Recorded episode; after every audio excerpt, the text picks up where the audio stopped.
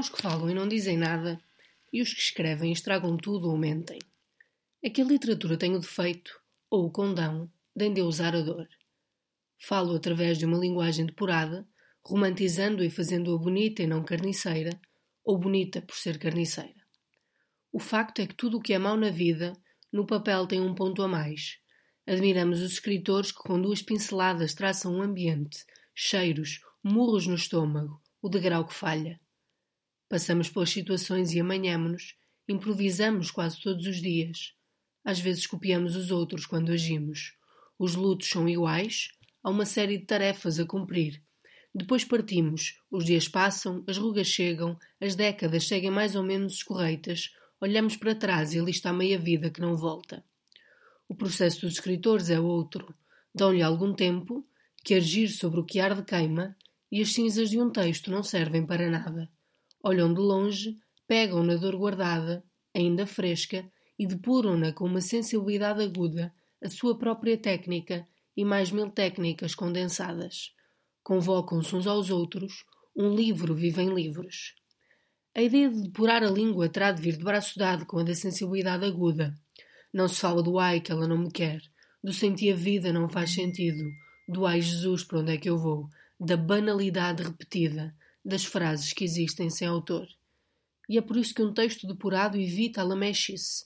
Pelo contrário, é duro, afasta o delicocoiso, não tem corações nem cor-de-rosa. Faz o oposto, rouba o eterno ao transitório, corta a bisturi o que dói mais, encara demónios, expurga-os, trata-os com mil cuidados. Quando damos por nós, os demónios já são deuses. Não será tarefa fácil, Exige coragem, frieza, um saber fazer, olhos particulares e uma mão incisiva e bruta à volta da caneta. Mas pode ser pernicioso.